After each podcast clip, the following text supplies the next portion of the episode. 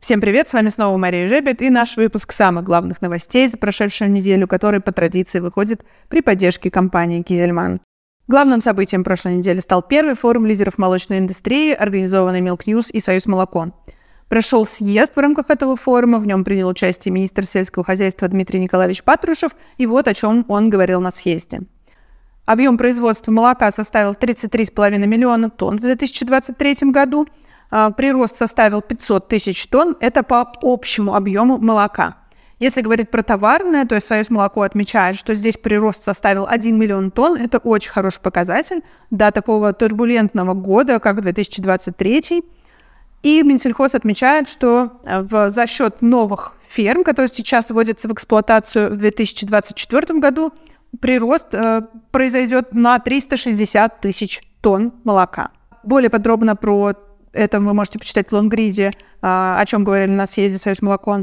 Если говорить про господдержку, то министр напомнил, что у нас теперь не компенсирующая, стимулирующая субсидия единая, и что капексы сохраняются на модернизацию и строительство новых ферм, Хотя эта мера очень сложно отбивается, очень сложно адвокатируется в финансовых ведомствах, и пока в строчке наполнения 0 рублей на эти цели, но к концу года всегда появляются средства, и в 2024 году эта мера останется. На форуме также поднимали вопрос дефицита кадров, который остро стоит в сельском хозяйстве. Минсельхоз оценивает, что к 2030 году нехватка кадров составит 30-50 тысяч человек, и без э, мигрантов мы, к сожалению, пока этот вопрос решить не можем, подчеркнул министр сельского хозяйства. Кроме того, министр заявил о том, что главная задача ведомства – это сохранить доступность молочной продукции для населения.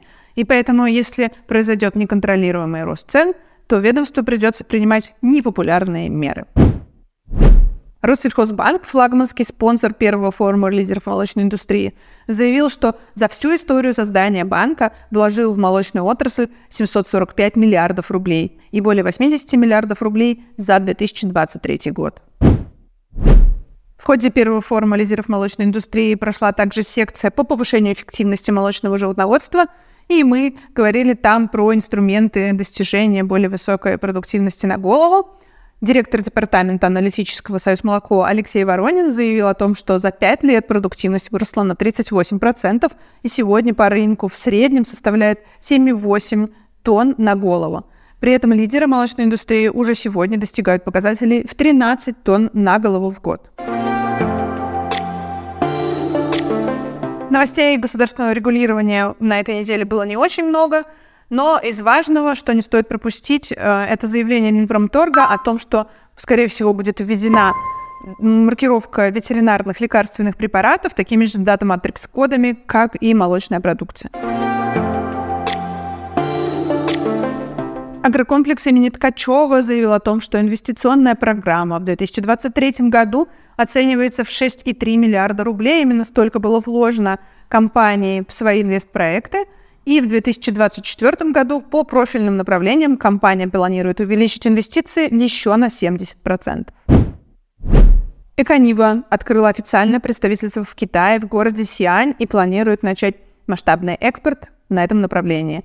Особенно подчеркнул глава Эконивы Штефан Дюр, им интересно направление хорики. Об этом тоже говорили на первом форуме лидеров молочной индустрии. На этом все. Спасибо, что вы были с нами. Следите за нашими новостями в канале Milk News в Телеграме. Смотрите трансляцию съезда на этом канале. Э, ссылочка будет внизу, где вы можете послушать, какие еще острые вопросы задавали члены правления Союза министру. Ждем вас на следующей неделе на нашем канале. Не пропустите новости. И ставьте колокольчик, чтобы вам пришло уведомление о новом выпуске.